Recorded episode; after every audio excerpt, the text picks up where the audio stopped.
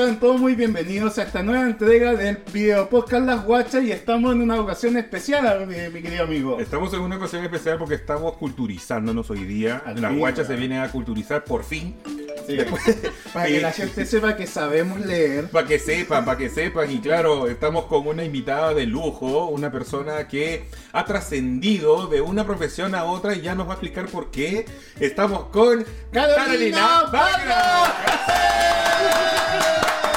estás, Carolina? Bienvenida, bienvenida al set de las guachas. ¿Cómo estás? No, estoy súper bien, muy contenta, de verdad, muy simpático ustedes y muchas gracias por abrirme la- las puertas de su podcast.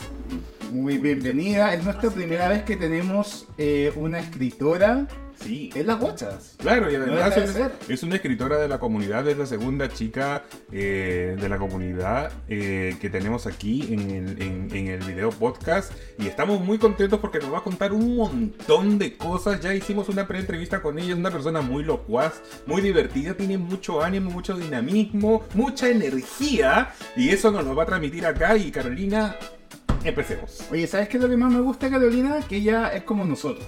Como- En la- en la- Es una guacha. No, me refiero a que ella de la autogestión tuvo una idea y la hizo realidad. Sí, sí, porque plasmó todo lo que ella sentía y todas sus vivencias en un libro que nos va a contar ahora. ¿Cómo se llama el libro, Carolina? El libro se llama, bueno, ahí está, ahí está. se llama Me gustan los hombres y ahora me gusta una mujer.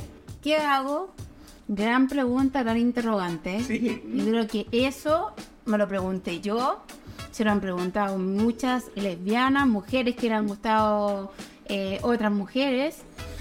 Eso, no es como que una pregunta que yo haría a ChatGPT. Así como que le Claro. haría, me gustan los hombres y ahora me gusta una mujer. ¿Qué hago? Ay, ahí te Pero imagínate, pero este libro, por ejemplo, está dirigido solamente a las mujeres o la puede, lo puede leer un hombre también, porque hay hombres que le gustan los hombres, pero que también se le gusta una mujer, que le puede llegar a gustar a una mujer. Eso lo vamos a tener en, eva- en evaluación después de la que termine las ventas. Pero yo creo también tengo la tincada de que me lo van a comprar muchos hombres. Sí, bueno, yo lo voy a comprar, ¿ah? yo lo voy a leer de todas maneras. Sí, Oye, para que sepan, Carolina, ella es tecnóloga en deporte y recreación. Y también ha estado en, haciendo clases de, de zumba en, en distintas... ¿No? No, no era Zumba, de, de- de nuevo, no son las clases de Zumba, es clases de... eh, ¡Ay! Ya pues. Ya yo lo digo. Dilo, dilo, dilo. Es que son muchas disciplinas. Es que sí. Animación de evento, entonces todo. Bueno, Carolina es tecnóloga en, en deporte y recreación. También ha estado en grandes eh, empresas de gimnasio haciendo... gimnasio, cadena de gimnasio haciendo circuit funcional, haciendo también Terra X. TRX, Spinning. spinning y todas esas cosas que nosotras las guachas no hacemos. Sí, Nosotros supone- hacemos pura pesca. que supuestamente hacemos, pero en realidad no. No, no hacemos sí que, hacen que- no, que- hacer, que pero- iban a hacer. No. Oye, pero esa experiencia, por ejemplo, haciendo eh, tele. ¿Cómo es, el, cómo, cómo- cómo es el, el término, por ejemplo? Porque tú lo hacías a distancia y desde un teléfono durante la pandemia. ¿Cómo, Claro. ¿Cómo se llama ese término? ¿Lo hacías como tele qué? ¿Tele sufrimiento. Tele, sí. Teledeporte. Teledeporte, teledeporte, puede ser Teledeporte.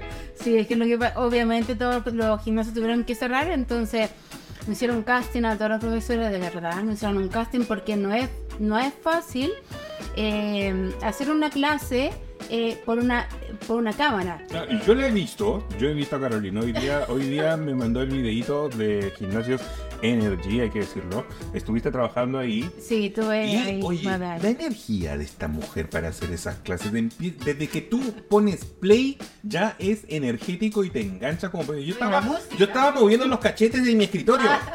Imagínate, una fantasía. No, y aparte lo teníamos que hacer con, con elementos eh, eh, casero, entonces yo agarré un palo de escoba y Y botellas con agua también. porque eran nuestras mancuernas. Esas eran las mancuernas. Imagínate. Y hacía así, pero una fiesta. Oye, pero también ella es chilena y de la quinta región. Sí. Qué rico es la quinta región. Es rico la vida allá, ¿no? Sí, ¿Te gusta la quinta región? Sí. Eres de Curauma. Yo sí, ahora sí, vivo en Curauma, Valparaíso, pero yo soy santiaguina. Ah, eres santiaguina. Sí, pero no me gusta mucho decirlo porque la verdad como que me fueron 18 años, Ajá. voy a cumplir 40, entonces como Media que... vida, vaya. Para, claro, entonces como que el Santiago de antes como que es Totalmente distinto. totalmente distinto. Y ahora te abruma Santiago, por ejemplo, cuando vienes para acá, sientes más frío, sientes que hay mucha más gente, Ah, cosas mucho. como así. Pues es que a mí me pasa, no sé si te ha pasado lo mismo, que por ejemplo tú vives en un lugar, ya tienes como el trayecto de todos los días, pero después en otras circunstancias, años después, haces como el mismo recorrido. Y como que te empiezas a preguntar en cuántas situaciones distintas voy a pasar por el mismo lugar en lo que va mi vida. No sé si te ha pasado, es algo muy loco. Es que... No, sí, te miro también profunda, así es así. Yo veo es el mar y digo, ¿cuántas veces voy a pasar por este mar? Sí. No, no me ha pasado. no, No. Pero me gusta la quinta región. Es que la quinta región tiene una onda espectacular porque las ciudades, las ciudades que tiene eh, como Viña y Valparaíso, que son las más importantes, son ciudades que a pesar de que están al ladito son muy distintas. Sí. No, son muy, tienen una en onda todo, distinta en cada una, en todo. en olor, En todo, en todo. Están Pero el olor patrimonial, puede, puede oler a pichí, pero es patrimonial. Es patrimonial, Sí. y el carrete talpo y, y Sí. pasarla bien y eso, sí, claro. Pero, a ver, tu experiencia en, en- en la quinta región, tú estudiaste allá, Sí, yo te fui- preparaste pa- allá y empezaste a trabajar allá. Sí, me fui a los 18 años, eh, me quería ir de, la- de mi casa, entonces dije, ¿dónde? Bueno, sea cerca, entonces me fui a estudiar eh, a la UBLA. Y ahí estudié y era, ¿por qué tecnología en deporte y recreación? Porque era la la única universidad que impartía esa carrera. Y tiene que ver con recreación. No es lo mismo que educación física, porque siempre me han dicho eso. Claro. Porque yo no soy pedagoga, yo no, soy, no tengo la licenciatura en educación, tengo una licenciatura en ciencia de la actividad física. Pero la verdad eso es como, ¡uh! como Explosión. lo que soy yo, lo que soy Claro, yo, como eh, recreación. Mucho ánimo, mucha energía. Oye, ¿y te ha pasado, por ejemplo, que cuando uno vive en el litoral, cerca de la playa, como que uno no va tanto a la playa, sino que Sí, va a la playa verdad. Cuando te van a visitar? Es verdad. Entonces uno los pasea y ya, ah, a playa. Claro, claro, es verdad. No, Es sí, es verdad. Y el santiaguino lo que quiere es irse a la vivir allá. Claro, o vivir allá. Imagínate Sí. que tú sabes que yo soy peruano, yo viví en Lima 25 años de mi vida a 5 minutos. Yo me subía al techo de mi casa y veía el mar. Imagínate, acá en Santiago no lo tengo y lo extraño mucho. Entonces, claro, esa, esa disyuntiva, ¿no? De estar viviendo ahora en una ciudad que no tiene mar y que uno tiene que viajar casi una hora y media para, para ver el mar y tarde para ir nunca. Sí. Te, extra, te extrañan esas cosas. Pero tú lo tienes al lado, pues, mujer. Sí, bueno, a veces cuando uno va a hacer un trámite, igual en Santiago, pero a veces el mar igual es súper rico. Súper Aparte rico, que en Curauma mismo, donde vivo, donde vivo, hay una laguna. Es verdad, pues sí. es verdad. Entonces igual es Ese sector está súper en auge de, de, de, de Sí. construcción, de vivienda. Está, bueno, su mall sí, te- el- tenemos outlet. Ah, Ah, pero- bueno, Teníamos outlet, no teníamos mall. Mall en la. Mall Viña. Tenemos un outlet, Ya. tenemos un outlet, tenemos un supermercado. Bueno, ahora, Curauma era muy pequeñito. Si Curauma es la extensión de Placilla para adentro, eso es como lo, lo más cercano a la laguna. Antes era eso, pero ahora está muy gigante, está muy grande. Y está el gimnasio, por gimnasio Energy. Y, y para contar, Oye, lo más brígido de esos lados es que, por ejemplo, sí típico que pasa en incendio, esto como que estáis pendientes si va a llegar. eso sí. ¿Te da miedo? Sí. Sí, igual da Sí. Aparte que en mi casa igual da como para un bosque muy cerca, entonces dice, chuta, te va a tocar a ti, pero bueno, igual da pena ahora, igual que por, por el tiempo, por los años y todo. Antes tenía mucha agua y ahora no. Sí. Ahí están, por Sí, ejemplo, está la, lo de la mm, Olimpiada de Remo. Sí. Y ahora los remos están, pero ya casi sin agua, entonces da un poquito de... Pero igual tú vas a la laguna y estás como en un pedacito del sur, como Claro, digo yo. claro, es como súper- y toda la sí, cosa. no, Ahora, muy lindo. estando viviendo en un lugar súper tranquilo como es la quinta región, que tiene una actividad laboral que es súper alegre.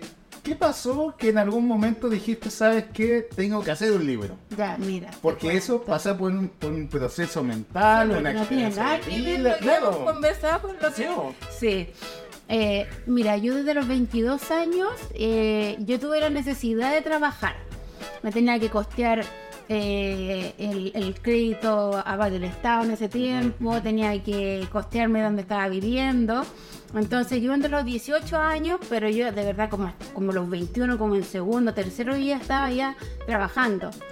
¿Y en qué? En las redes sociales muy de abajo, en, la- en, la- en- en- en esas cosas o en centros de madre, cositas así. Apoyando a la gente siempre. Siempre, y siempre con mujeres. O sea, con porque los que más hacen actividad física grupal son mujeres. Ustedes como hombres hacen más fierro, pesa, sala de máquinas, son lo que más hacen. O sea, la única actividad grupal entre hombres que se hacen en el cerro.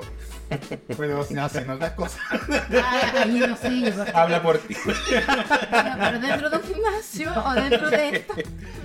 Ahí. Entonces, bueno, por eso llevo mucho- muchos años yo trabajando. Yo voy a cumplir 40 años. Entonces, ya era mucho. Entonces, yo estaba dándole vuelta hace como dos años en dejar el oficio. No porque no me gustara, porque de verdad siempre me gustó, me gustó el contacto con la gente, me gustó transmitir alegría, recreación, más que que queme calorías, ¿me entiendes? O sea, como que mi objetivo de cada clase, de cada disciplina que hacía yo, era entretener a la gente, Y animarla. animarla, Claro, y- y sacarla. motivarla. Y gritear a la gente. ¡Vamos, levántese! No era así, no, no era así. Pero motivarla, No, animarla para pero- que haga el ejercicio. Eso, claro. entonces yo pensaba, yo a lo mejor tengo eso muy arraigado. Eh, decía, quizás qué está pasando esta señora o esta mujer que viene ahora al gimnasio y se vienen como a su, en su hora. Entonces, para mí, la voy a hacer reír, la voy a hacer sudar, la voy a, o sea, estamos hablando del ejercicio. ¿no? Sí, obvio. Ent- Entonces, eh, ese era el enfoque y el, y el objetivo mío.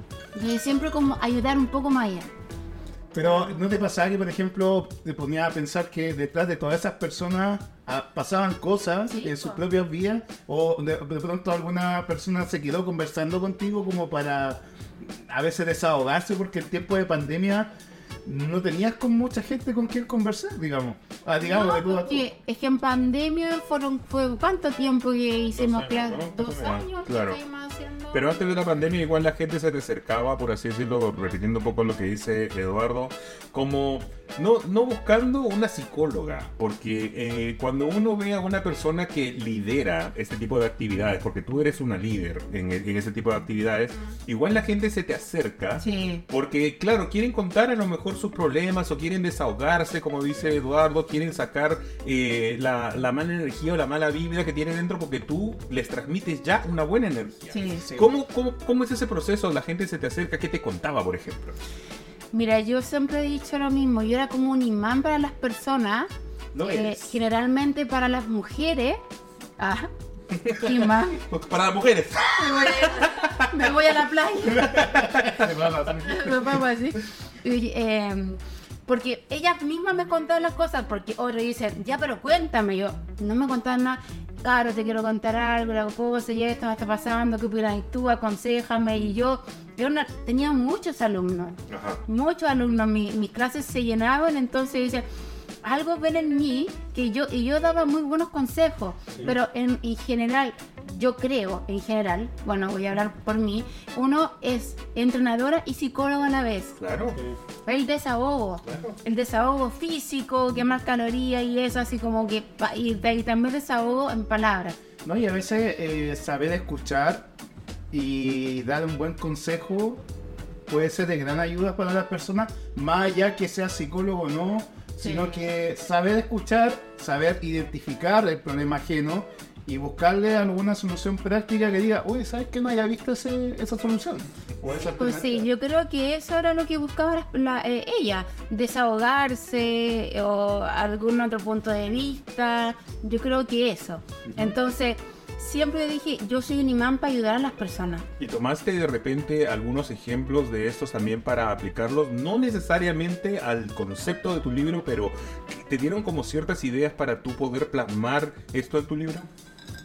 Eh, sí, lo, lo, digo en el libro de que yo sí, siempre he tenido como una vocación, o he tenido este imán, como te decía antes, eh, para ayudar, para escuchar, para dar buenos consejos, para ponerme en el lugar del otro, porque a mí en mi vida han pasado muchas cosas y yo sé lo que es pasarlo mal. Ser empático. Eh, eh, pasarlo mal, pasarlo bien, o sea, todo, o sea, más encima, no sé, pues, una mujer que le gusta a las mujeres igual tiene que ser un poquito más abiertamente, si me dice algún otro problema, igual eres más abiertamente y yo creo que por eso eh, más a mí que a lo mejor a otros profesores. Oye, hay otro aspecto que me gustaría indagar, es con respecto al proceso de la creación. Es decir, ¿cómo te planteaste como persona para lograr escribir un libro? Es decir, desde eh, interiorizarte en el tema, pedir ayuda o buscar tutoriales como escribir. ¿Tú escribías antes? ¿Cómo lograste eso? Porque para que la gente sepa que si en algún momento se anima a hacer un libro, ¿cómo más o menos guiarse o qué paso seguir para lograr el mismo objetivo? En esta búsqueda insaciable, en ese búsqueda, yo soy, yo soy bien ansiosa, entonces yo quiero como hacer algo, pero tener, terminar algo para tener algo como seguro, entonces estaba en eso y estaba en esta yo quería hacer coaching, coaching de vida, pero no sabía de qué, y a lo mejor de todo, o sea, así como te has dado cuenta que ahora hay coaching para todo, sí. yo dije, a lo mejor estoy para coaching porque yo tengo que dejar esto, porque como te digo, estoy muy, muy lesionada, mi espalda está muy lesionada y estaba muy cansada, entonces yo dije, ya, em, ¿qué hice? Llegué eh, por internet eh, por cosas del universo, llegué donde una coaching, en donde ella decía, ¿quieres escribir tu historia? Escribe tu libro, sé la autor de tu propia historia, y yo... Esto, me tinca, dijiste tú. Era casi como el comercial. Tú quieres lograr algo en la vida. Claro. Quieres ser así, te juro. Y yo oh. dije, esto es porque esto me va a abrir, puertas y voy a poder estar en el podcast por los chiquillos. ¡Eso! y en mil otras cosas más. Entonces, y el, y el, y el libro eh, es mi vida en el fondo. Es casi una autobiografía, ¿no? Sí, entonces obviamente que el coaching te enseña la arquitectura literaria, que yo no tenía idea de nada, que en el fondo es tener claro el, de lo que tú quieres hablar, cualquiera puede escribir un libro, o sea, cualquiera. Sí pero no cualquiera termina un libro. Sí, eso es Lo puedes eh, empezar, la pero continuidad. sí. Es lo más difícil. Hay una estructura que se llama arquitectura eh, literaria, que en el fondo es, tienes que tener muy claro eh, de lo que tiene que quiere tratar tu libro, el tema. El cliente ideal es como la persona a la que tú quieres, va, va, dirigido. Mi, mi libro es de autoayuda, entonces cuál es mi cliente ideal y de ahí hacer la introducción, lo que el desarrollo y después una conclusión. Eso es, como en resumen. Claro. Debe tener como todo una, un arte de cómo escribir el prólogo porque es mucho de lo que va a, digamos, a enganchar a que la gente llegue a llevarse el libro. Porque cuando, por ejemplo, tú, Alexis, cuando tú ves un libro, uh saquemos el Kama Sutra y los demás libros que todos sabemos que tú lees. Pero me refiero a libros normales. Eh, ¿Qué es lo que más te preocupas en un libro? Por ejemplo, tú ves como el grosor, tú ves como el Yo veo el grosor. yo veo el grosor. Tiene que ser gomoso. No, pero no, me un poquito más con altura. tú empiezas. no, eh, mira, a mí me gustan los libros, me, llama mucho la atención el título, antes de cualquier cosa. Me llama mucho la atención el título, que el título tiene que ser el enganche. El enganche. Bueno, la, textura o, la, o, el, grosor del título, las páginas que tenga, o el, eso es irrelevante, siempre y cuando el, el título del libro me enganche a mí no me, no me importaría a mí leerlo en tres días o en un año, pero claro, tiene que ser un, título que enganche. Por ejemplo, el libro que tú me prestaste tiene, un, tiene un muy buen enganche, un muy buen título, pero es como que no, no, no, no me enganché con el libro, porque el contenido a lo mejor me, me, desanimó. Pero eso, yo me fijo siempre en que el título sea eh, atractivo. Y lo, lo bueno de- del lib- libro de de Carolina es que, como bien ella dijo, es como un libro de autoayuda y ese libro de autoayuda tiene que ser fácil de leer. Claro. Porque imagínate que tú vas a leer un libro que supuestamente Denso. real- es denso, que es complejo de entender, Claro. que es demasiado extenso. Y como es que rebuscado. Y es es, rebuscado, es difícil eso- que uno lo, lo llegue a usar. Porque claro, el título, por ejemplo, es bastante atractivo. El título Me lo gustan todo. los hombres y ahora me gusta una mujer. ¿Qué hago? Es como es una pregunta que tú te estás un cuestionamiento Claro. que uno se está haciendo y claro, ya desde el título te, te, te, te engancha porque es como que tú estás buscando una ayuda y a lo mejor dentro de ese libro está la respuesta que tú estás buscando. Y eso es lo que este libro plasma, ¿cierto? Sí. ¿Y cómo decidiste los colores o la tipografía? Yo lo decidí porque ¿Sí? me gustan los colores. ¿Sí te gusta? Son llamativos. Sí. Eh, me gustan los colores, me gusta el contraste. Sí. Eh, también vi, eh, bueno, me gusta harto la astrología. Y esto, este año mis colores eran eso. No, de verdad, te lo juro. Y tú eres Tauro. Sí, yo soy Tauro. Eres muy terrenal también, Sí. o muy terrenal. Bueno, los tauros se dice que son fieles, pero vamos a hablar después del contenido del libro, porque habla de todo lo contrario. Así que... ¿Eres ascendente escorpión? ¿Qué onda? O acuario. Yo creo que es acuario. Todo. Todo los...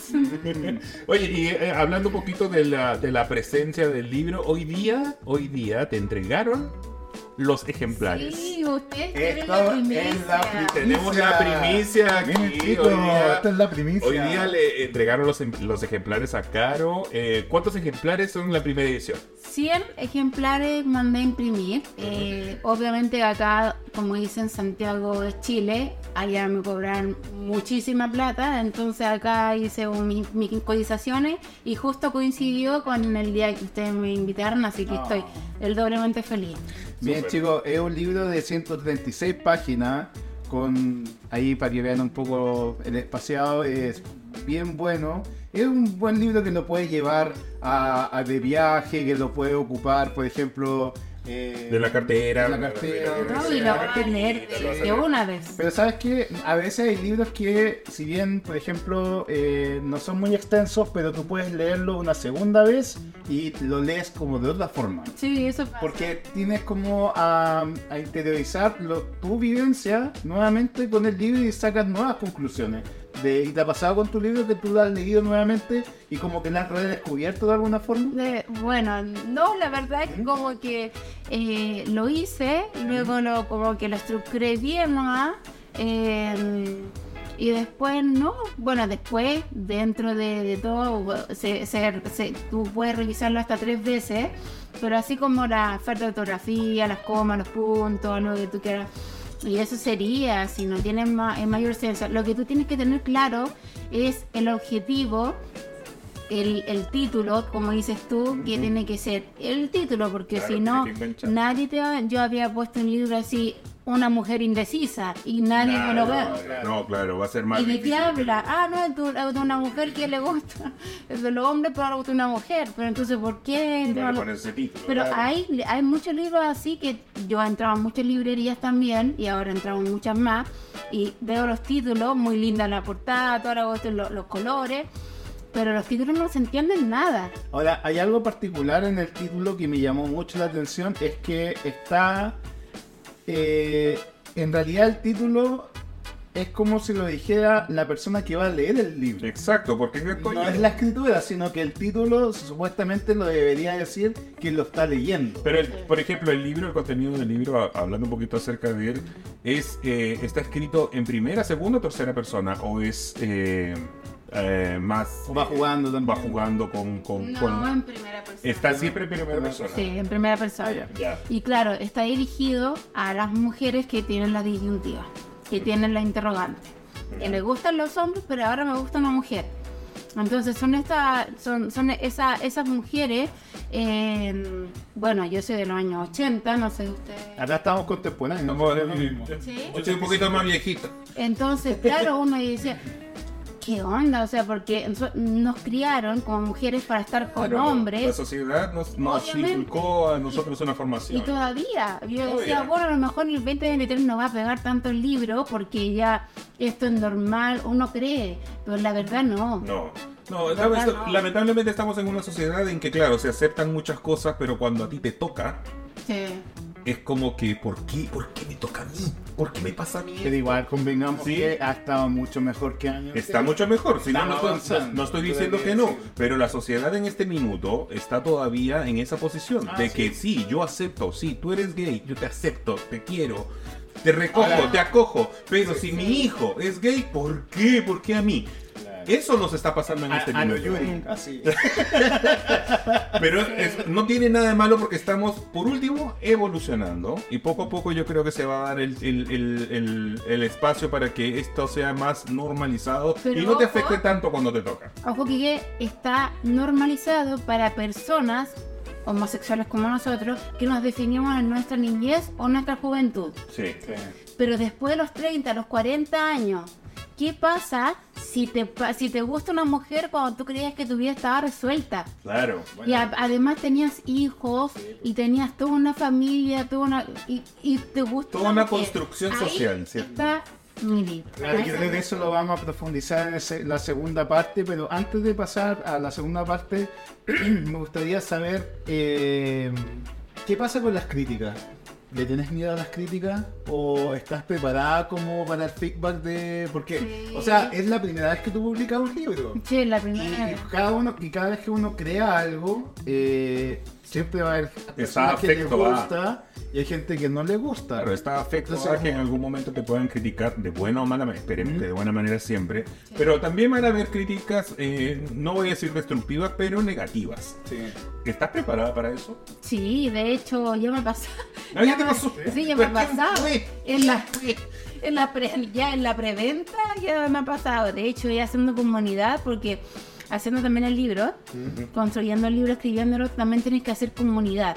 Eso significa interactuar con personas o tratar de, de, de tienes todo el mundo para, para encontrar mujeres en la, con la misma interrogante o que también ha estado a lo mejor casada y estoy con una mujer, no sé, pero que tenga que ver con el libro. Y ahí eh, las críticas venían de nuestra comunidad. Sí, pero, pero tú... Siempre. Sí, pues siempre somos lo peor. Eh, Somos, somos no, Merecemos lo que tenemos. No, pero yo creo que tu gran crítica, yo creo que la que más quizá haces como interioriza o tomas en cuenta puede ser eh, tu pareja también. ¿Tu, ¿Tu pareja leyó el libro? Sí, pues, obvio. Es más, Obvio. ella la Ella lo empapeló. Está, está acá con Ella lo empastó. Acá está, acá está Jacqueline. Acá está Jacqueline. Sí, Con no. gran apoyo para ti. Obviamente, si el libro eh, está inspirado en eso. ¿Está inspirado en ella? disculpa, disculpa que eh, Eh. en realidad el libro está enfocado a personas como tu pareja, que Sí. Claro. Claro. estaban en O sea, una está- relación de pareja. Está inspirado en ella. ¿no? Más que una relación de pareja casada, con casada. un hombre, con hijos. Sigue siendo una relación buena. Sí, Sí. po. Entonces, Se y ahí, caliente cosa. y ahí viene mi... Sí, salud. ¡Salud! Salud. Ay, no, sí, esto es un tema. Ya, entonces, claro, no está, está inspirada en mi vida porque yo siempre fui, y ahí se las dejo para, la- para el segundo ¿Por el bloque. segundo bloque? A mí nunca me gustaron las mujeres lesbianas. Es muy raro eso.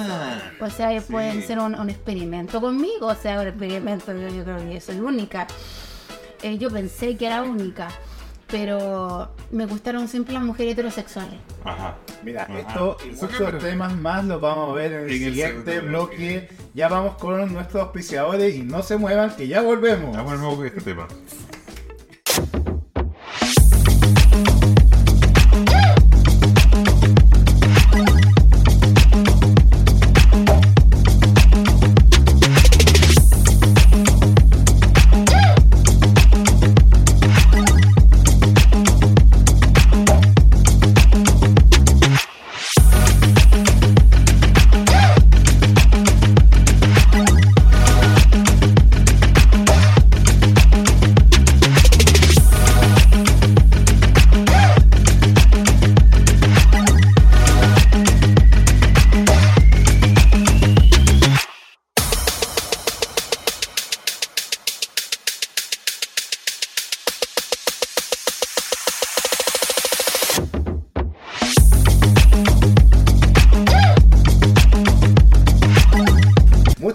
Los auspiciadores por seguir en La Guacha su cuarta temporada y seguimos con Carolina y su gran libro Me gustan los hombres y ahora una mujer que chucha.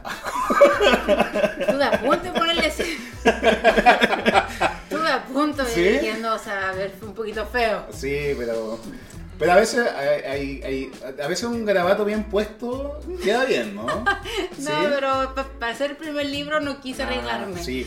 Oye, eh, Carolina, me Bien. gustaría contextualizar el, el título del libro. Porque es muy práctico, o sea, es realmente como lo mencionamos, es un libro de autoayuda. Sí. Entonces, ¿cómo es el perfil de persona a la cual tú te evocaste para ser eh, la las lectoras o lectores también de, de tu libro? ¿A quién va dirigido? Claro. Va dirigido a mujeres heterosexuales que tienen el problema. Que están en pareja, están casadas o tienen hijos con un hombre, están viviendo con ese hombre y llegan a conocer a una mujer y tienen sentimientos con ella. Sexuales, sentimentales, lo que sea. Ya, pero esto, bueno, así como en una lectura desde afuera y como un hombre gay, yo lo veo como derechamente infidelidad. ¿Puede ser? Obvio que infidelidad. Es infidelidad. O sea, de, Sí, de- de una- de pues. los tópicos que, de, la- de los pilares fundamentales de este libro, es uno de ellos es la infidelidad. Sí, obviamente la infidelidad. Sí, Chile, yo creo que el mundo entero tiene muy asumido y la infidelidad dentro de la... O sea, es obvio que existe, lo tenemos muy normalizado. Pero la infidelidad entre... eh, bueno, en un matrimonio heterosexual, cuando la mujer le es infiel al hombre con otro hombre. Sí. O cuando la mujer, o cuando el hombre le es infiel a su mujer con otra mujer. Eso es como normal. Eso es lo normal y eso es lo que estamos normalizando y eso hace muchos años que están normalizando. Ahora hay un mito que al hombre le duele más el ego cuando sabe que su mujer prefirió a otra, otra mujer. Porque Eh. ni siquiera, ni siquiera pudo ser estar a la altura de ser lo suficientemente hombre para satisfacer a una mujer. Y eso es uno de los grandes prejuicios que tiene la gente de que ella se volvió lesbiana porque ha tenido mala experiencia con hombres, que no la, Está no, no la está traumada o no, lo- no le pudieron dar placer como debería, de- Sí. hubiera sido mejor. ¿Y aquí quieres que te... que te- ¿Cuál es, como, tu, según tu experiencia, cuál es eh, la principal causa que hace que una mujer casada con un hombre llegue a interaccionar, o sea, interactuar, perdón, con una mujer? Yo creo que porque no entendemos más, yo creo, o sea, siempre, por lo menos yo voy a hablar de mi, desde mi experiencia, yo creo que también la ha pasado a otras mujeres, porque estoy segura que no soy la única, porque si no, no había hecho el libro. De hecho, haciendo comunidad para mi libro me di cuenta que hay muchas mujeres, y no solo acá en Chile, sino que en, en la- en- en Latinoamérica, que no sabe de verdad qué hacer. Entonces, por eso, por eso el qué hago O sea, es más común de lo que uno podría pensar. es mucho más común. Y yo por años pensé de que era la única. Yo dije, ¿cómo Claro. solamente me van a gustar mujeres heterosexuales? O sea, en esta vida el amor no fue para mí. O sea, en este amor yo voy a ser una instructora, a lo mejor voy a ser la, la, la tipa entretenida, no sé, pero el amor no es para mí porque siempre, obviamente, terminaban conmigo eh, por culpa. Claro.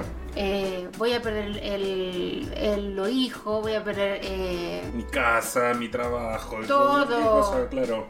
Mi entonces, estabilidad. claro, entonces yo estaba asumida también de que mis relaciones con mujeres heterosexuales eran cortas, intensas y tenían un principio y un fin. Y Ya. ese fin iba a estar más temprano que tarde en el ¿Y qué, y qué pasa en, ese, en, en- en esas relaciones cortas? ¿Qué pasa con el enganche? ¿Qué pasa cuando uno se engancha más del otro? Por ejemplo, el, el hecho de que tú te hayas enamorado de una mujer que tiene miedo de perder todo, como tú lo, lo mencionas, pero tú te enamoras. Sí. ¿Qué pasa, ¿Qué pasa con tu corazón? ¿Qué pasa con esa persona que es eh, la que en definitiva pierde en la relación? Es un sufrimiento terrible.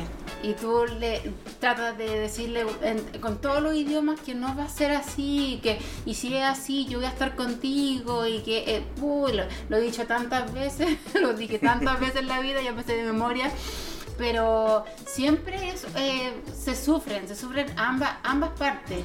Entonces uno dice, eh, ellas dicen, es que voy a perder mi hijo, ¿qué voy a hacer con mi hijo, mi mamá, mi papá? ¿Qué va a decir? O sea, llevo 10 años casada, 5 años casada, da lo mismo, 20 años casada, da lo mismo, pero ¿qué va a pasar conmigo? ¿Qué va a pasar con mi vida? ¿Cómo enfrento esto? Y dije, oye, pero si te gustó una mujer, no te gustó un traficante, no te gustó, Claro. no, no, no, no estáis con una pedófila, no, no estáis con un alien, estoy, estás con una mujer.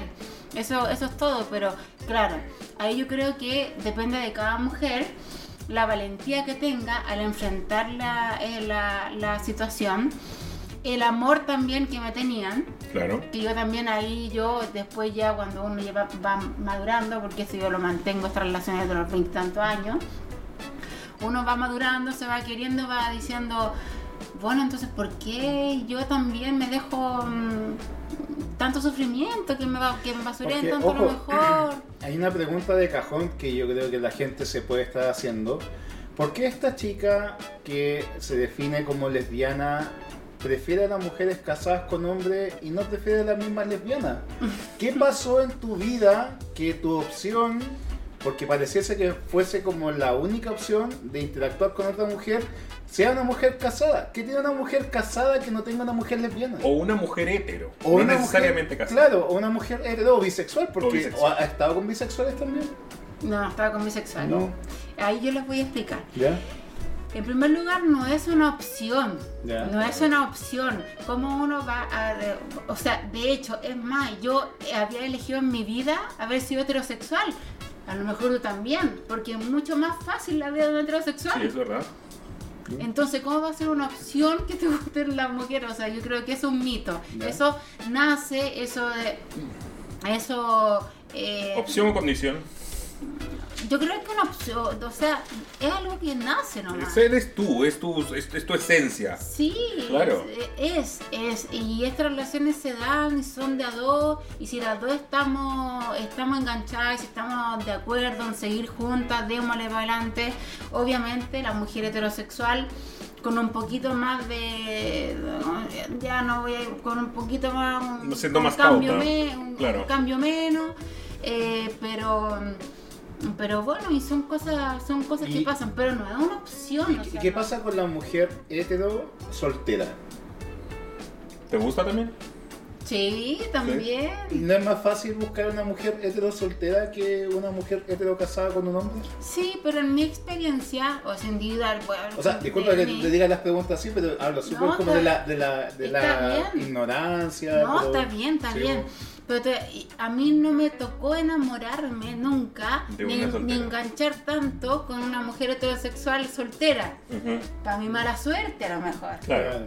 O a lo mejor para poder escribir un libro y poder ayudar a, lo- a, otra, a, otra, a otras mujeres. Exacto, exacto. Oye, yo tengo una pregunta con respecto al título de tu libro. Porque tu libro dice, el encabezado, la primera parte, dice, me gustan los hombres.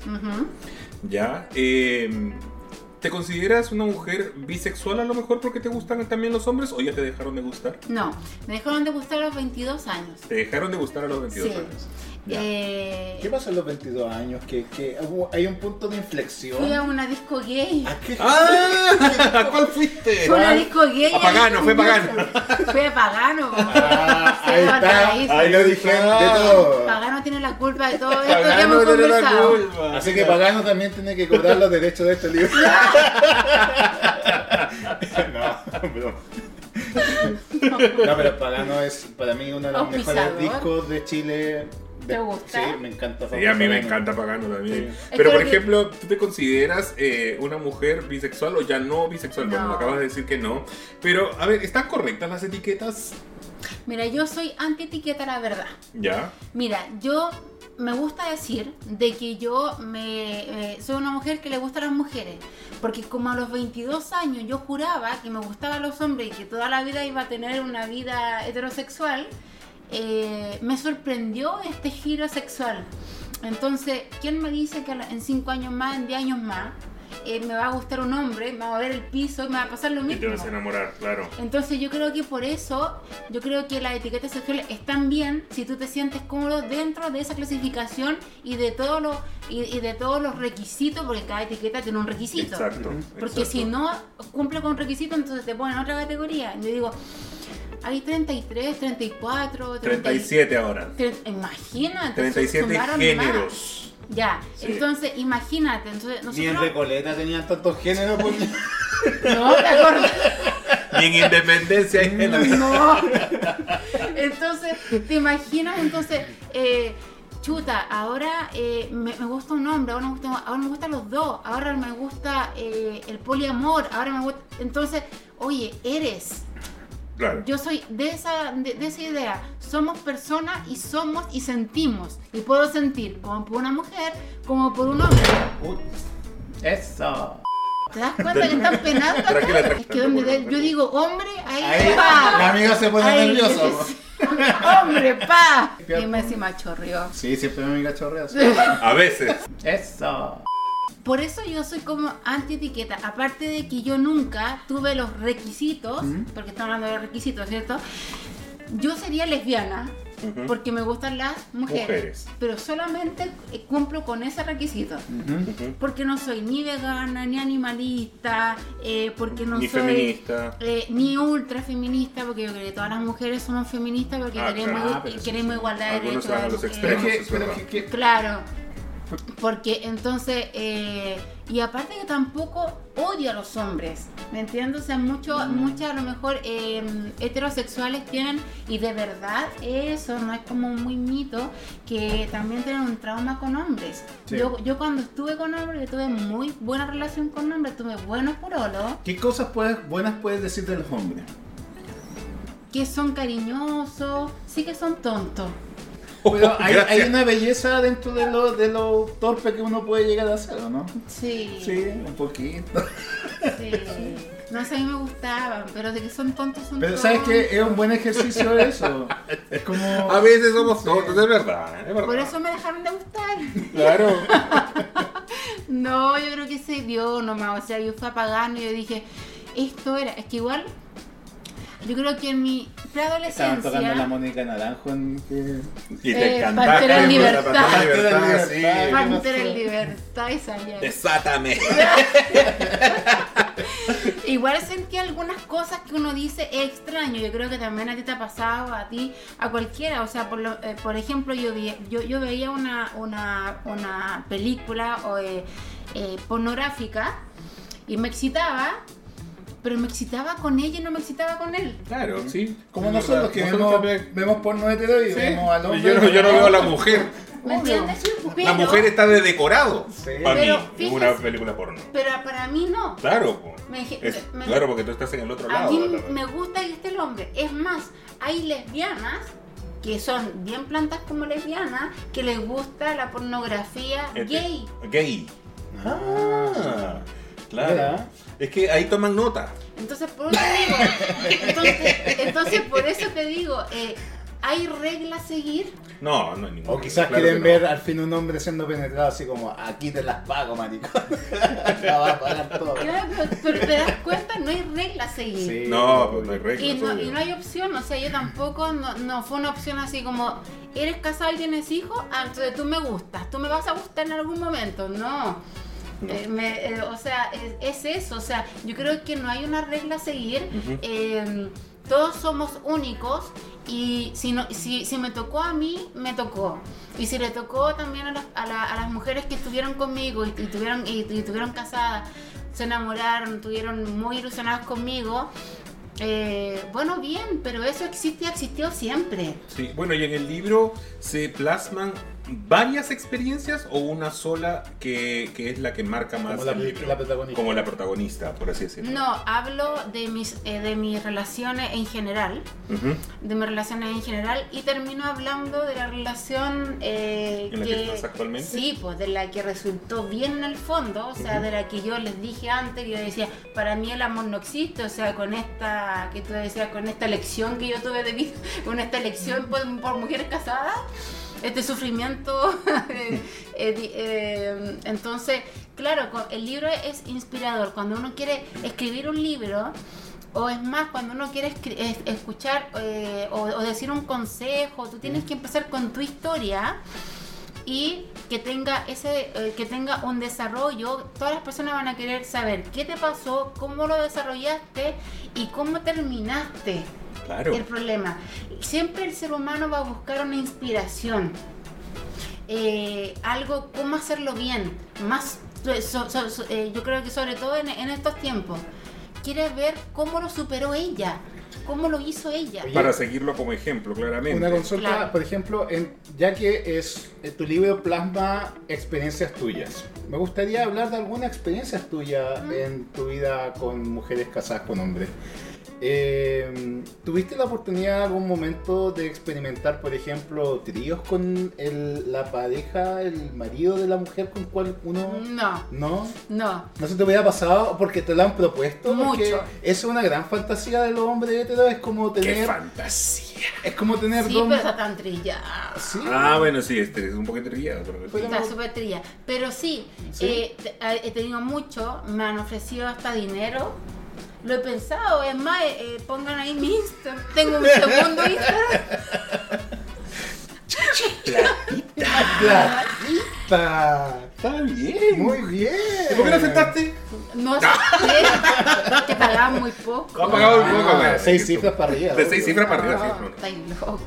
Ya, entonces, eh, pero no, entonces yo digo, claro, a lo mejor le gustaba a esa mujer, de, oye, y ella era la que se acercaba, obviamente, Ujú. era la que se acercaba, oye, tengo un trío con mi marido, porque él quiere la, Sí, darle Ya. en el gusto a Sí, él. exacto. Claro. De hecho, eso, Él, eso te iba a decir que generalmente cuando un hombre hetero accede a hacer un trío, la primera opción siempre es una mujer. Sí. Nunca es un hombre, entonces y como se que... niegan también cuando quieren con otro hombre, Sí, cuando la mujer dice ya, pero con otro hombre, no, pues. No, pues, acá yo el que, el que la pone soy yo nomás. ¿Me entienden el, el, Sí, el, machismo como Obvio. está? Pero tú crees que una mujer casada con un hombre, con un matrimonio ya constituido, resuelto y todo eso, busca en otra mujer la satisfacción que no tiene con su marido?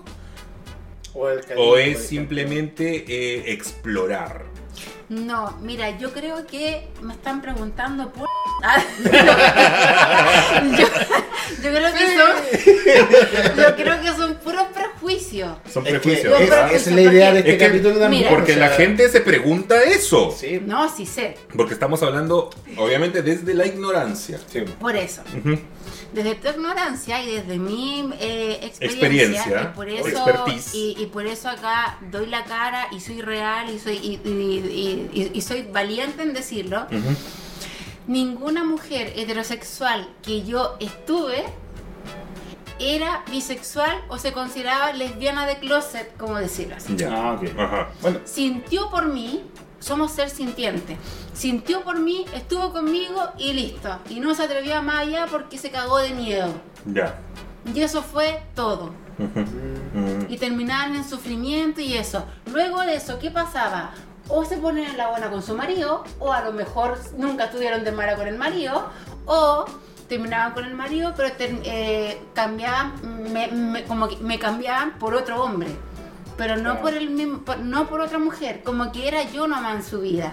O sea, era básicamente que a lo mejor quería ser infiel.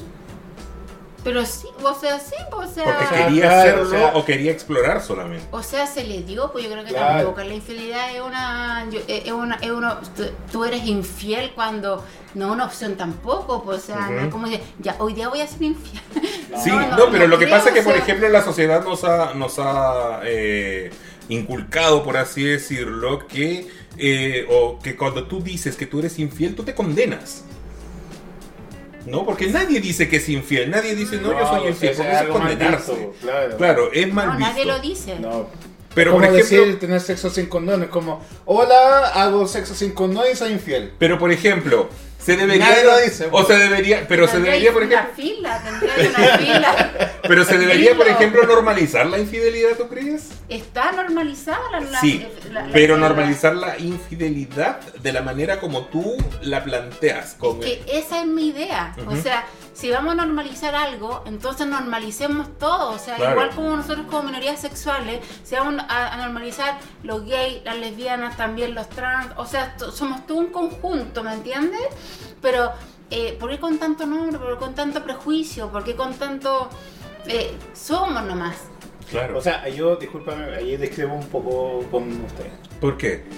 Lo digo como de una experiencia personal. Yo creo que hay tantas opciones antes de llegar a ser infiel que perfectamente puedes conversarlo con tu pareja, puedes ver una opción de abrir la relación, No, de poder hacer un. Pero Ya. ¿cómo no sabes tú si eso Sí. es? Pero estamos hablando ya como, no Cuando sé, ya- cuando ya está todo... Ah, claro. Claro, cuando ya está todo Sí, conversado, pero como cuando, cuando- ya estás Es agotando que las diciendo como normalizar la infidelidad, como que ahí como que... No, ¿qué te digo? O sea, tú ah, busca por internet O sea, infidelidad. no es que me ta- haga purista, pero como que... Hay muchas columnas, hay muchas cosas, hay muchos libros de infidelidad, pero no este tipo de infidelidad. No una mujer heterosexual con otra mujer, ¿me entiendes? O sea, eh, entonces eso es, o sea, hagámonos visible y esto sí existe, ha existido siempre. O quizás si, por ejemplo, hubiera una mayor apertura sexual, no habría ni neces- la necesidad de ser infiel tampoco. Es que eso es, Claro. es que eso es, o sea, desde que dijeron el hombre con la mujer y eso tiene que ser, a nosotros ya se nos complicó la cuestión. Claro. Claro, y el Pero celeste y el ¿quién rosado dice- y todo eso. Pero ¿quién dice Hasta que... la muerte los separe. Más encima. Eh, Entonces.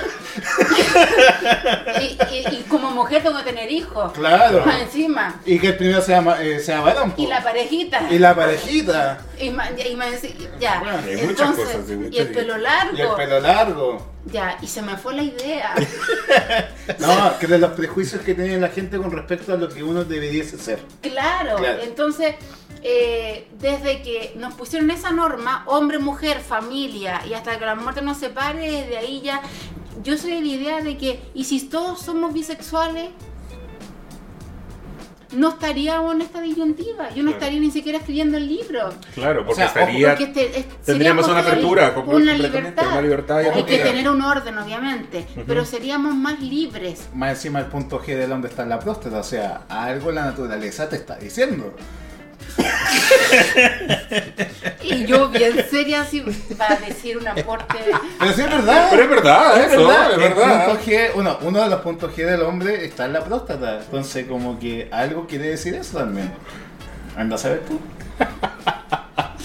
Ya. Eso no lo puse en mi libro, no, ese- se me fue ese detalle cuando estaba con hombres. Como, Pero, que, como que no le alcancé a preguntar. ¿A un tenía- hombre? No, No, bueno. tenía 22 años, pues de ahí, no. De ahí mira. Esto viene de algo que, por ejemplo, uno siempre dice. Me voy a hacer un poco eh, obsceno en este momento. No hay mejor hombre que la chupe mejor que un gay. Mm. Pasa lo mismo que las mujeres, que no hay mejor que sepa hacerlo Sí, que me la han misma dicho, mujer. me lo han dicho. Entonces, ¿Pero eso también es un prejuicio o tú crees que eso es verdad? No, a mí por lo menos me ha, me ha pasado. Ya. Sí. Porque mejor- uno conoce más su, Su cuerpo. Obviamente, Sí, po, po. uno sabe, uno es, pues tú eres hombre y yo soy mujer. Gracias por lo. Es como la mujer, tú eres hombre y yo soy. eh, y yo soy mujer, aunque no sé, no. No, yo, pero Ah, sí, obvio. Sí. yo soy mujer, eh, pero claro, yo me conozco todo. O sea, yo me conozco lo que siento, lo que me gusta, y obviamente que voy a hacer gozar mucho más a una mujer. Claro. Ahora, si esa mujer estuvo con hombre antes y no sintió lo mismo que conmigo, ahí ya no es mi problema. Pues ahí ellos, ellas eh, harán esa evaluación y dirán eso, oye, contigo gocé más que con mi Que con mi marido, no sé. claro. O con mi pololo, no sé. Claro. ¿Qué- qué- cuál es el mayor cambio o switch que, o, o redescubrimiento que obtiene una mujer cuando está con una lesbiana? Como que redescubre el sexo oral, redescubre como el- los besos. O quizás descubre más que redescubre. Quizás Claro. eh, eh, explora otras cosas que, a las que nunca se había atrevido. Sí.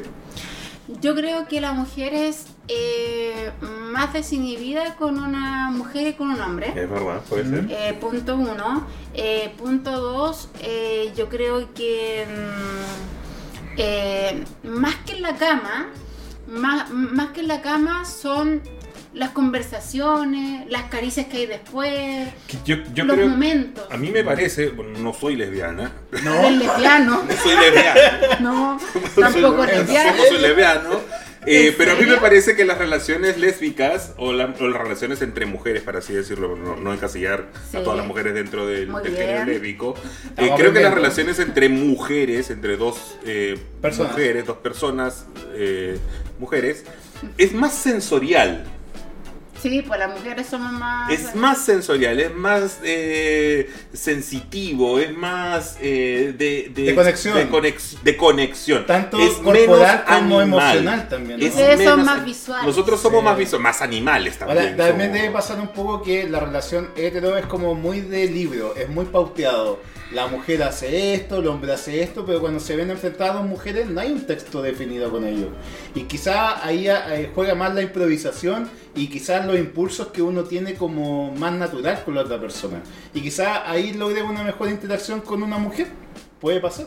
Claro, puede pasar también, y- o eh, por lo menos yo en la cama, porque me han preguntado de sexo todo el rato, entonces ya, eh, yo por, por lo menos a mí eso eso me han dicho, eh, y claro, hay, hay menos vergüenza porque tenemos lo mismo, bueno, Claro. yo no tengo tanto, pero ellas tienen más, ellas tenían un poco más, eh, pero... eh, yo creo que son los tiempos, yo creo que nos entendemos más, son las mismas conversaciones. Eh, yo creo que eso es lo que busca, que no tiene con el marido, con la pareja Y, hombre. y para no seguir hablando de sexo, No, dale, no. Eh, ¿cuál- ¿Cómo es el perfil de mujer que llega a la cama de una lesbiana? ¿Es más sumisa? ¿Es más dominante? ¿Se deja llevar? Como que... ¿O te han tocado Ay. sorpresas de repente? Porque Sí. a lo mejor tú eres eh, dominante y te ha tocado una persona que es más dominante. Hagamos la pregunta en estos momentos. Hagámosle la pregunta. llega ya, el momento pues, de la pregunta. Llegó la pregunta, llegó la pregunta. Uno, dos, tres. Actriz, pastora o Versace. Versace. Versace. Alta costura, alta costura. Sí, pero Muy bien. ¿Cómo es una mujer Versace? Es como que cambian los No, roles. y qué raro. Sí, ¿cachai? ¿Te ca- ve- ¿Cachai? Sí, po. Sí, Con mujeres heterosexuales. Sí. Mira, yo por mucho, yo tengo que decir, eh, yo fui actriz por muchísimos años. ¿Y te Hasta gustaba eso? ¿Te gustaba ser actriz? Me encantaba. Ya. O sea, Yo tener el control. Ah, Claro, eso- la dominancia. Así como dominancia. ustedes, así como ser más Claro. animal, ser como más como esa, como, como esa parte, a lo mejor ser, ser como la parte dominante. Más bruta Sí. y todo eso. Eso. Pero. Era, no sorbe. Eh, ya, eh, pero conocí a la que es mi actual señora y me dio vuelta literalmente. Te dio vuelta. O sea, ella vuela más que tú. Dos metros de alto. Dos metros de. Se pega en las paredes. Es una talla del capítulo de, de Caro Villón. La, cara Villota nos enseñó Que eso. supuestamente la mujer más activa es que tenía más capacidad por los labios de volar, de pegarse en las paredes. Como, como una mantarraya. dice. No, Perdón, pero, pero- no, pero, no, no, no, pero de verdad yo fui y hasta a mí me sorprendió. O sea, eh, o sea, pueden imaginarse. pueden O imaginarse. sea, lo, tengo en mi mente. No, Tengo, tengo, lo- tengo la, la- Sí, la no. foto acá, no sé. Imagínate, y peor. O sea, pa- para mí fue como, ¿what? Y como Es como que la canción que dice, fui llevar. paloma por querer ser gavilán. Una cosa así. Entonces yo dije, ya, listo, y me gustó, y bacán. O sea, yo creo que igual como el, el hombre activo que después pasivo, después, no sé, o también es... Te digo que los activos no existen. Están en peligro de extinción. Sí, Habla por ti, perrito. en serio. No, no, tampoco. Y las mujeres también, a lo mejor eran la última. Se dice que se dice que las pasivas, eh, las lesbianas pasivas están en peligro de Sí, extinción. eso dijo Caro. Caro Villuca, Que la están- mayoría eran más Claro, activas. porque generalmente la pasiva es como la femme fatal, es como la, la voluptuosa, la muy femenina. Generalmente ese es como el perfil de la pasiva, de la pastora lesbiana. Sí, Sí, pero bueno, tú eres versátil. lo sí, pero decir, soy versátil ahora. Ajá. Pero con esta, con la mayoría de las mujeres heterosexuales, yo fui activa. Ajá. Obviamente porque ellas no se dejaban llevar nomás Ujú, y disfrutaban del, del sexo. Ah, bueno, Oye, eh, tenemos, tenemos que cortar este pequeño bloque interno. porque nos había nuestro señor director, muchas gracias. Eh, pero vamos a volver con este tema que está súper interesante eh, y ya volvemos con Caro Vargas. Bueno, y continuamos aquí en esta estupenda entrevista con Carolina Vargas, autora del libro Me gustan los hombres y ahora me gusta una mujer. ¿Qué hago? ¿Qué hago? Guacha, ¿te has planteado que a ti te gustan los hombres? ¿Qué pasa si te gusta una mujer? ¿Qué vas a hacer? Uy. El Eh, libro. pero Tiene que leer el libro, que el leer libro el de libro, Carolina. Pero hay mujer, o sea, hay lesbiana arrepentida. Hay el proceso inverso de, de- del, del- del lesbianismo pasar a, ¿A ser hetero. Yo no creo que el arrepentimiento, yo creo que es sentir distinto nomás. Sí. Sentir por una persona que es de otro, de otro sexo. Claro. Oye, eh, hace, hace un rato en el bloque anterior estábamos hablando de la infidelidad. Yo quiero cerrar con una pregunta de algo que tú misma dijiste ¿Mm? aquí, en este sillón. Y quiero hacerte esta pregunta para ver tu punto de vista, para que más o menos contextualices. Yo ya sé la respuesta, pero quiero que la contextualices un poquito. Ya. Ya, por ejemplo, eh, tú dijiste que eh, una persona que tiene un amante quiere decir que te se desenamoró. Sí. ¿Tú, ¿Tú consideras que una persona se desenamora de su pareja, sea su marido, su mujer, no sé, eh, porque tiene un amante quiere decir que se desenamoró? ¿O simplemente es porque quiere satisfacer una necesidad sin perder el amor por su pareja? No, yo creo que se desenamoró. Yo creo que un todo. Porque cuando tú estás enamorada, estás completamente ya saciada de esa persona. O sea, la persona te tiene que brindar todo. Y si no, hay, una, hay, hay conversaciones, se pueden llegar a consenso y se puede hacer. Pero cuando tú ya eres infiel, ¿O lo haces a escondidas? Cuando lo haces sin el permiso, o no voy a decir permiso, pero cuando lo haces sin que la otra persona se entere, ¿tú quieres, ¿eso quiere decir que esa persona ya está desenamorada, que ya no siente amor? sí, sí, Es, por, es eso. Sí, pues. Y la mujer heterosexual obviamente va a buscar a hombre, pero el destino la, la, la puede sorprender le puede gustar a una mujer, y eso es. Perfecto. Yo creo que es eso. O sea, esas personas que dicen, es que yo estoy enamorada igual de, de- de ti, pero te, te puse el gorro con, contigo, pero yo estoy enamorada de ti, pero también te amo a ti. Y yo- por lo menos yo, en lo personal, yo No no, lo crees. No, yo no lo creo. No lo crees. Yo no podría amar a dos personas. Claro. No o, se puede o amar. quizá hay personas que pueden separar los sentimientos de lo sexual. Claro. Pero ahí ya sería ya una relación sexual que tiene Claro, con la otra sí, persona, sí. no sentimental. Exacto. Claro, porque al buscar un amante quiere decir que es algo recurrente. Entonces quiere decir que tienes un sentimiento por una persona porque te está haciendo recurrente con otra persona. Porque ese es un amante. Sí. No necesariamente. No, o sea, si ¿Por qué eres así? Si una noche, Si en una noche eso Es es. que tú estás, tú estás conjugando sexo con sentimiento y no siempre pasa eso. Ya, pero ¿qué No. pasa, por ejemplo, en el caso de que una persona que está enamorada de su pareja, pero que no está completamente satisfecha y busca a otra persona para satisfacer una necesidad que no tiene en casa? No necesariamente amor. ¿Eso es estar desenamorado de tu pareja? sí. Si tú lo Para buscas ti por sí. fuera, sí. Si tú lo buscas por fuera, es desenamorado. Ah. Desenamorado. Pero desenamorado o que se. O, o porque una cosa es el enamoramiento y otra cosa es sentir amor. Porque un enamoramiento tiene que ver con un pololeo, con cosas bonitas, con cosas que, no sé, con, con ilusiones y todo eso. Pero el amor muta. ¿Cierto? Sí, el amor sí. muta, el amor muta y el amor se, se convierte ya después en, no sé, compromiso, en, en- en, no sé, compañía y muchas cosas más que, que- que- que las personas sienten entre sí. Pero si es que uno no está satisfecho con una sola cosa, ¿quiere decir que se desenamoró? Yo creo que sí. Porque si es una sola cosa y tiene solución, ¿por qué no lo, no lo hablas con él? Claro. O con ella, da, da lo mismo. Perfecto. Ahora, también como lo que tú estás planteando de que... eh, ¿Por qué puede ser? ¿Por qué estamos hablando solamente de, de- de que un, un hombre con una mujer o, o No, no, hombre no, con no. hombre? Eh. O sea, somos... ¿Por qué tú también puedes, no sé, a lo mejor tienes pareja o y puedes eh, tener un amante mujer? Claro. Yo he encontrado, yo he conocido gay que han tenido relaciones sexuales y románticas a escondidas con mujeres. ¿Quién es esa prima Y negada? no lo dice nadie. Esa es una prima negada. Y no lo dice. Es que puede pasar, claro. No lo dice. Claro, y también lesbianas, y también hemos visto películas de, de- de- también lo- lo- eh, de lesbianas que son infieles pero con hombres. Se van a acostar con un hombre y después vuelve como si nada a la casa.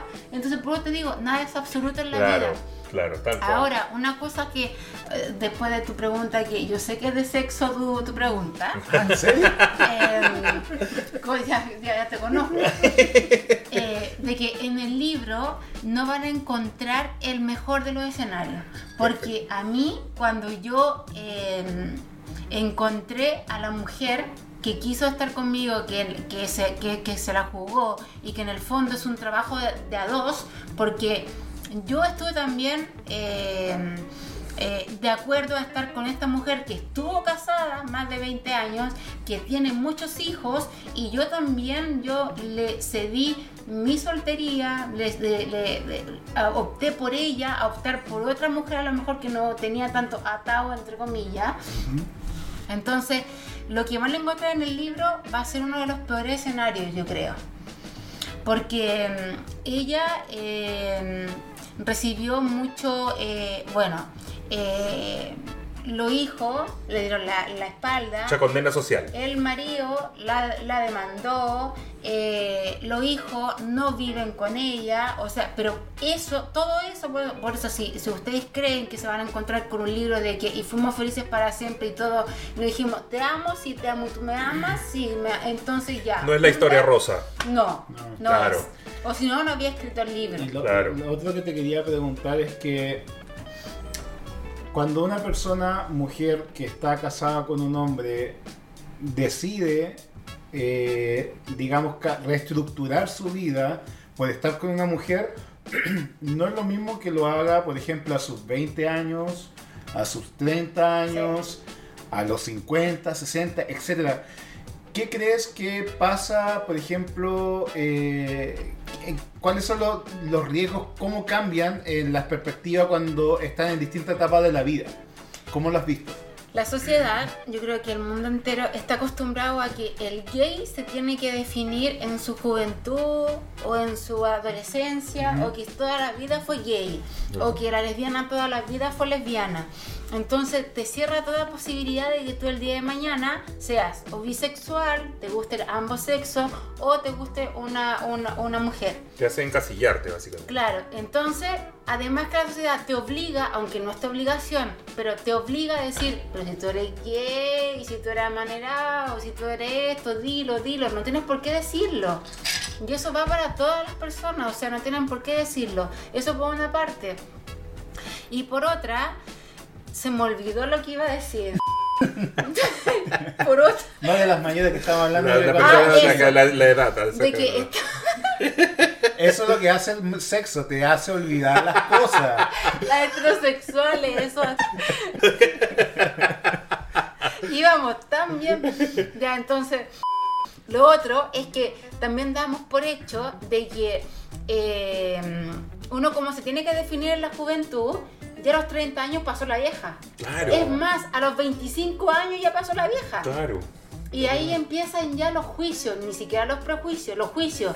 Pero si tú andáis con tanta mina y ahora tenéis un mino, ¿qué onda? ¿Qué Claro, onda? Y- claro. Y ahí es como que. Y, y ahí te es recriminan de que estuviste mintiendo todo el tiempo hacia atrás. Claro. ¿Cachai? Como que dice, Y oye, tienes que dar, y tienes que dar un, un montón de explicaciones a todo el mundo que te. Oye, dije, no, que. Y, y él que en este amigo no es mi pololo.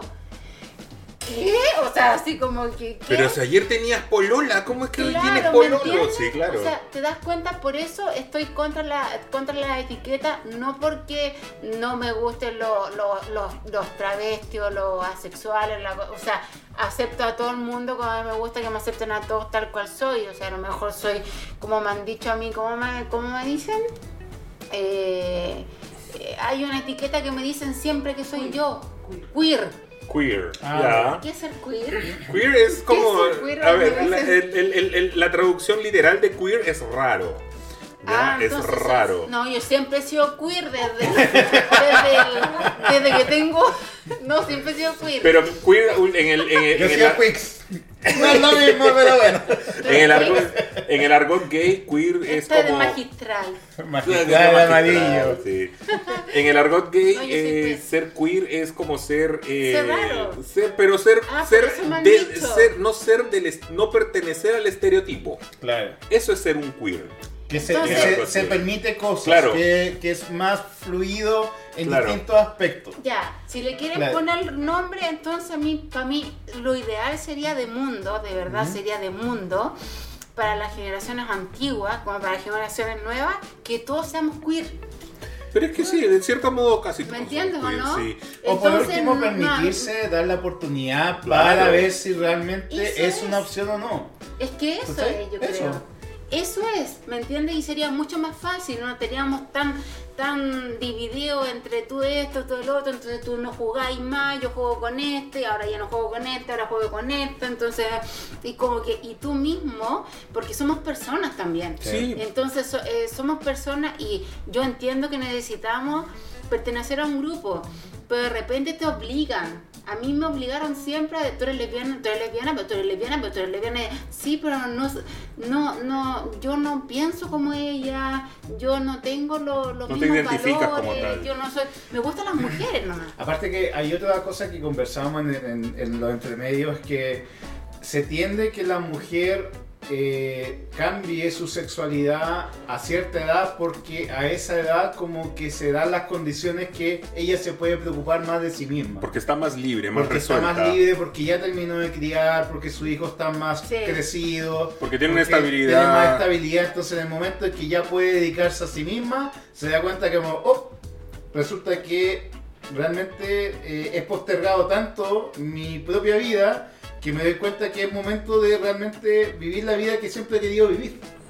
Y ahí coincide, puede coincidir que sea con una mujer, como que puede coincidir que sea con Claro, otro hombre. claro. O puede coincidir que digo, no quiero estar con nadie, ¿me entiendes? O sea, libertad, ¿Qué es lo que me pasa ahora a mí? libertad queer, Ya terminó de claro. criar, ya Terminé, terminó ya todo. soy un hombre ¿me resuelto. entiendes? Sí. Pero, por ejemplo, a mi esposa lo que le pasó fue que esto le pasó después de los 40 años, entonces para ella fue, pero por todas partes... eh, Condenable, seguramente. todo, o sea, Claro. los hijos, eh, ¿para qué te digo el marido? El marido todavía patalea, ya han pasado muchos años igual. Es que ese es el orgullo, como decíamos en, el blog, en los bloques anteriores, el orgullo del hombre, Claro. ¿no? Del hombre heterosexual, casado, con una Pero familia creo- pseudo ideal, que eh, su mujer descubra que eh, también puede darse una oportunidad con otra mujer. Sí, Entonces pues. es- le, le golpea el orgullo al hombre. Yo creo, porque Totalmente. el hombre igual es machista y también Claro. quiere tener el control de todo. Exacto. Y, y-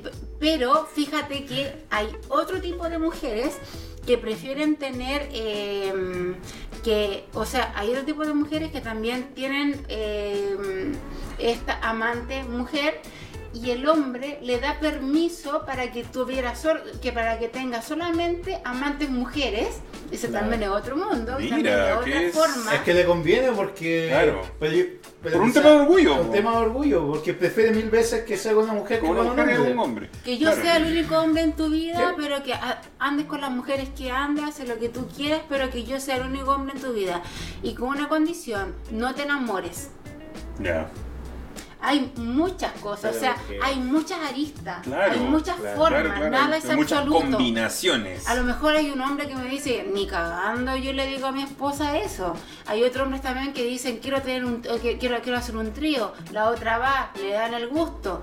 ¿Y quién te dice que esa mujer no le queda gustando estar con la otra mujer? Sí. El hombre piensa solamente en su deseo sexual, en su egoísmo, eh, y debe ser rico también, Claro. pero a lo mejor la tipa queda enganchada de la mujer y dice, oye, hagamos otro. Sí. Y después la, la- y, y- y el otro, Ya. Oye, yo me imagino, otra vez. yo, yo me imagino muchas muchas de estas historias que pueden pasar en el libro como que las que cuentan en el Rumpi. Porque es típica de No, que que quieren que- Sí. y la historia de la mujer que está casada que tuvo una interacción con una mujer. Sí. como, ¿has escuchado alguna historia de ella? Como que te has sentido como, mira, Uy, muchísimas. harta, muchas. ¿Sí? De hecho, no solamente mi libro es mi historia de vida, a eso para que lo vean, o sea, yo creo que a nadie le importa la vida si no sea del príncipe Harry en este momento, o sea, no, yo hice una comunidad, hice un, como un archivo, por decirlo así, de muchas historias de, de muchas mujeres y también yo sabía antes, an- con anterior dentro de mi vida, eh, diferentes situaciones de mujeres casadas con hombres que tienen que tienen esta, estas vidas paralelas con, con, sí. con- con Claro. mujeres y de ahí también saco eso de que bueno te doy permiso y hasta el día de hoy ella tiene permiso y está con mujeres Oye, pero no tiene permiso para enamorarse Yo quería hacer una pregunta que tú habías mencionado de que eh, la vida te llevó de alguna forma a siempre como guiarte hacia las mujeres casadas. Pero Claro. Eh, la vida lésbica no fue una opción por algún motivo en especial, por algo que no pudiste encontrar o no te podías identificar con el mundo lésbico. Mira, a mí me gustan las mujeres, miran, yo soy, eh, yo nací en el 83, Ujú. entonces eh, ahora las nuevas generaciones podemos encontrar lesbianas más femeninas, más preocupadas de su persona. Sí. Antes eran gorditas, no sé, Descuidadas. descuidadas, no se preocupaban mucho y eso no era mi ideal de mujer que me gustaba. Ujú. Entonces, Eso es como, como un gusto personal, pues como, como la- gusto sí, personal, obvio, sí. por mí. Sí. Por eso a lo mejor yo creo que enganché más con personas, con, con- con mujeres heterosexuales. Porque son más Por cuidadas, más algo, pulcras, por ¿no? algo superficial. Claro. Y después ya que venía con el agregado del marido, con el agregado de los amigos, de, de- de los hijos y todo lo que conlleva, eso ya, bueno, fue mala suerte. y- Oye, Caro, pero a ver, esto a mí me, me, me, me lleva, me rememora a un capítulo que tuvieron las guayas hace mucho tiempo que era acerca de los superpoderes gay. Ah. Existen superpoderes lésbicos, como por ejemplo el hecho de que puedas tú tener un artilugio, una artimaña, un movimiento, una, Una miradita, técnica. una técnica para conquistar a una mujer heterosexual. Sí. Por ejemplo, ¿cómo, cómo, cómo llegas tú, cómo, cómo enganchas tú con una mujer hetero? Yo hago esto, mira. ¿A dónde la vieron? ¿A dónde la vieron que no tiene un superpoder? No, pero ojo que hay Pero técnicas. existe una- Algo técnica- así. Debe haber- hay técnicas zorras también. Eh, Me refiero a eso, a una técnica zorra. Por Pues- ejemplo, te hace amigo del marido, del ¿Te imaginas? hijo. Íntimo. Salimos a carretear. O del hermano, o del hijo. Porque la idea es meterte en el círculo cercano cotidiano de ella. po. ¿Te imagi- No, ¿Cachai? nada de eso. O a lo mejor usan aplicaciones, o Tinder, No, su yo, Tinderazo, al- eso. en lo personal soy anti aplicación porque Mm. no eh, me gusta oler a la persona me, me- me- de verdad me Ah, gusta ¿Pero qué tiene que oler? ¿A qué? A que no tenga mal aliento Ah, a que tenga bueno. rico olor Al ¿Olor a mis- cuerpo perfume? Un ¿A olor al miscle. a que de verdad se llame como se llame o sea por internet te pueden decir muchas Sí, cosas claro. Ujú. muchas cosas. Y por lo mismo también hice, hice, hice, hice el libro y, y doy la cara. O sea, después las críticas me vendrán. Ojalá que sean positivas como dijiste O tú. constructiva al menos. Pero eh, soy real en lo que me pasó a mí y lo que le pasa a muchas mujeres. Que no se hable es una cosa, pero esto es, pero no hay superpoderes acá. ¿Tú te imaginas? Hago así, tengo a tres. Claro. Hago dos veces, hago, tengo seis. No, o sea, no, eso no es así. Es más, yo soy como bien tímida. Yo, o sea, tú tuviste, o sea, yo soy bien extrovertida, Sí. siendo también eh, cuando era mm, eh, instructora. eh, era también como yo, eh, fiesta, Explosiva. estoy explosiva y muy energética y todo. Pero dentro eh, de la conquista yo soy bien tímida y yo prefiero que a mí me busquen. Que te conquisten a ti. Sí, ¿Te gusta eso? me gusta eso. Te ¿no? sale la pastora. Ahí, ahí, me- ahí, ahí me sale. Te sale la pastora ahí. Ahí sí, ahí Sí. como que me sale. Entonces como que soy bien tímida.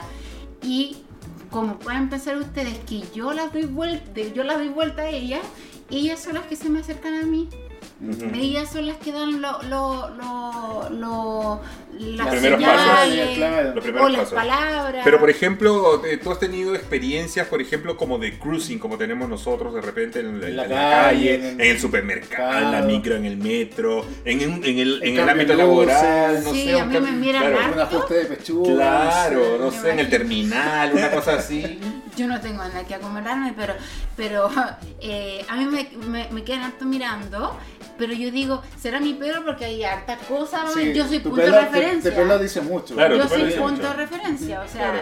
después de la lesbiana, atrás, eh, después de la del pelo blanco, no sé, después de la rapada. O sea, yo soy bien punto de referencia y Sí, me bueno. quedan mirando harto. Y las mujeres me quedan mirando harto a mí, pero yo. No pesco, o sea, yo no voy a andar así como en el supermercado, así viendo O a pinchando. alguien así como. Claro, Claro. No vas a pinchar al supermercado. no, pero ¿qué es pinchar para ti? Pinchar, o sea, así como cruce de. Ya, porque en la quinta región pinchar es darse besos, es, es Ah, como, es como tirar. como poncear. es como- Poncear. ¿Poncear? Claro, Poncear. poncear puede ser, y ya es beso. Claro, el beso. Ya, No, no. Oye, pinchar, es como el cruising, es como son- la tan cerca y eso Sí, es lo que yo decía. diferente. El pan batido. El pan batido. En la barraqueta. plan, el plan. El plan. Oye, claro. claro, eh, ¿qué Mm. cosas no hacer en la primera vez que estás con una mujer casada? ¿Cuál es el principal error que uno comete como mujer cuando estás con una mujer casada? ¿Qué Eh, tratan que evitas? Como obligarla a hacer cosas, o sea, como que se sienta, como que no se sienta como acorralada por esta, por esta mujer, eh, que a lo mejor está resuelta, que ya tiene su vida, que ya está co- como a- asumida, Ujú. o sea, que se dé como una, como, como una, como una, una- una- no Que fluya. eso. Sí, pues no, no, no seguir tanto quizás como un- una pauta, sino que... No, no tengo pauta. Sí. Yo creo que la vida no es una pauta. Yo creo que no es no, nada hay una pauta. Todo tiene que ser espontáneo, ¿no?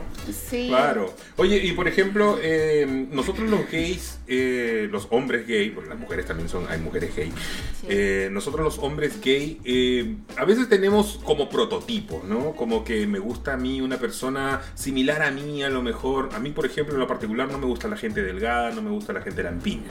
En mi caso, me gusta la gente más clara que yo y eso. Creo que tenemos un estereotipo. Me gusta, ojalá, de 35 para arriba. ¿Qué pasa con las lesbianas? La, mu- el- la edad es una es, es influye mucho en una relación. O sea, generalmente las mujeres también buscan contemporáneas o buscan muy mayores o buscan más menores. ¿Cómo es tu caso, por ejemplo? Mira, a mí en lo personal me gusta, siempre me gustaron mayores. ¿Ya? Siempre me gustaron De esos que llaman señores. de esos que llaman damas. señoras. Señoras. Sí, ¿Te gustaron mayores siempre? siempre. Y cuando estuve con hombres también me gustaban mayores. Entonces seguí como eso, eh, entre mi heterosexualidad y mi lesbianismo, por decirlo así, como que lo mantuve. Eh, pero yo creo que el- para mí no es tema la edad. Yo eh, te voy a poner un caso bien extremo, pero de verdad esto es real. O sea, yo tenía 29 años y yo estuve con una mujer de 63 años. Ah, mira. ¿Ya? Y fue la raja esa, esa, esa relación, fue corta, sí, pero bien, o sea, no hay edad en la, en la o sea, ¿cómo quisiera yo ver un, un mundo que no importara la edad, que no importara el sexo, que no importara tu clase social, pero a nosotros todo nos importa. Claro, y queremos claro. más encima saber, pero ¿por qué? ¿Pero por qué? ¿Pero por qué? ¿Pero no? Y más encima opinamos, y más encima nos metemos, y más encima tratamos de eh, de obligarnos a que todos piensen como tú. Entonces, como que no. O amoldar la otra persona a Ahora, tu vida. lo que me pasa a mí, eh, generalmente lo que me pasaba a mí, como me gustaban mayores, ellas, ellas se sentían también más avejentadas porque yo era menor. Claro. Pero eso también, eh, pongámoslo en un, en un escenario hombre-mujer, en una, en una pareja het- heterosexual. El, el mayor a lo mejor, ella menor, él también se va a sentir más...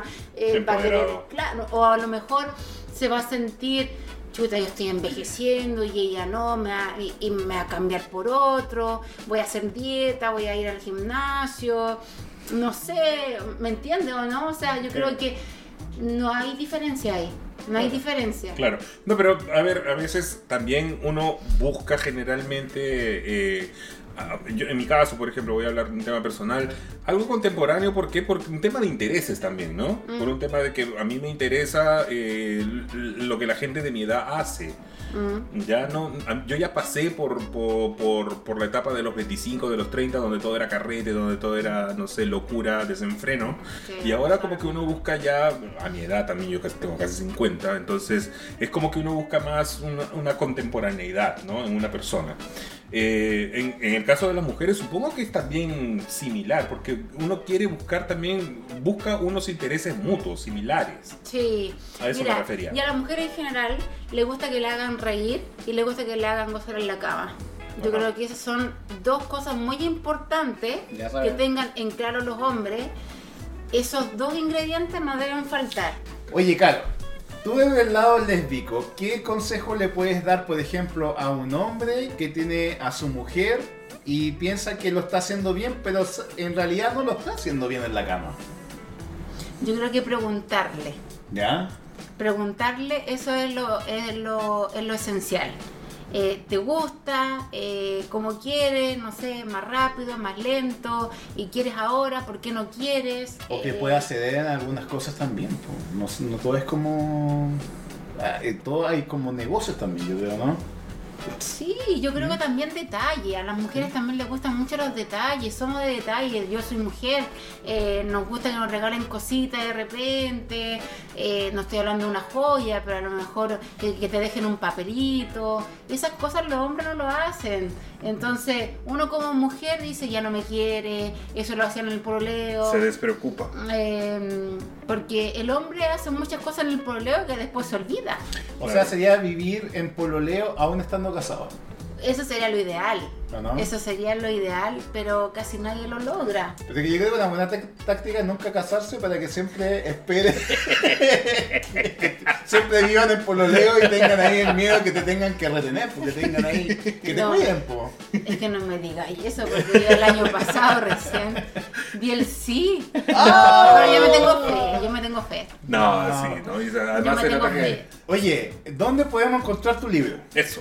Lo pueden encontrar en Amazon. Eh, en, en Amazon, en, en Kindle y también en tapa blanda. Así que ahí lo van a tener mucho más rebajado. Eso sí que en librerías, em, ¿Y hay alguna página web donde uno puede acceder al libro también? Sí, en www.macarolinavargas.cl y también otros servicios también se van a encontrar ahí. Sí, porque también tú haces como coaching, haces como Sí. va-.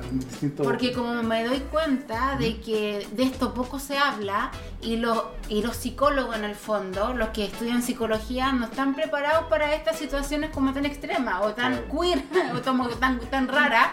Entonces, qué mejor que te escuche, que te aconseje y que sin prejuicio, eh, la misma autora del libro, que Claro. vivió y lo sintió como tú estás en, la- en la- en- en el problema. Claro. Y además voy a hacer charlas para, para universidades y también para instituciones en general, para incentivar la, la tolerancia y la inclusividad. Tus redes sociales. Eh, mis redes sociales eh, son ma.carolina.vargas. Ese En es mi Instagram, Instagram. en Y Instagram. mi eh, página web es macarolinavargas.cl. Oye, no queremos que te vayas de esta experiencia Sí. con la guacha sin antes no regalarte Algunas algún cositas que tenemos para ti. Tenemos unos regalitos de parte de nuestros auspiciadores, obviamente. Bien, acá de tazones y copas y también de eh, Frenchy Boy, Boy Store, Store. para que lo puedas ver. Y ojalá que te gusten, ábrelo para que a ver si te gustan. Son algunas cositas que tenemos para ti. Eso es para los lentes, por ejemplo, para que lo veas. Ah, son para los lentes. Sí, es un collar también. qué Lo puedes tener allí. Súper bonito. A ver, ¿qué más? Hay unos calcetines también. Mira que son. Qué bueno, porque yo soy de patela. Y son feos, sí, claro, son para el frío, son para el frío. Y una taza también de la Ah. Que ojalá que te guste, te Hola, que Sí, te guste me eso de tazones y copas, nuestro nuevo auspiciador. Me voy a pasar repiola como yo no soy ahora. Después tomando café. Carolina, queremos agradecerte tu eh, estancia acá en Las Guachas. Creo que eh, tu experiencia como autora y con todo lo que has vivido va a ser un gran apoyo para todas las personas que están mirando este, este capítulo. Así que muchas gracias por venir, gracias por haber acudido, con, a- acudido acá con Las Guachas. Y espero que te hayas No. sentido cómoda también. No, súper. Ay, Me reí mucho también. Así que muchas gracias por el regalo, muchas gracias por la invitación, por darme la instancia. Y Y compren el libro. el Oye, libro. lo van a Sí. pasar bien, va, algo les va a No, dejar, así les que va a dejar eso, les va a ayudar. eso, les va a llegar de alguna forma. Es una guía. Y si quieren una guía un poco más profunda, búsquenme a mí. Eso. Bueno, Así chicos, que ahí Pero siempre. chicos, hasta aquí llegó el capítulo de hoy con María Carolina Vargas. Estamos súper contentos de haberla tenido aquí. No se pierdan los próximos capítulos que vienen ya de las guachas. Así que eso, les mando Nos un abrazo viendo. y cuídense. ¡Chao, chao, chao, chao!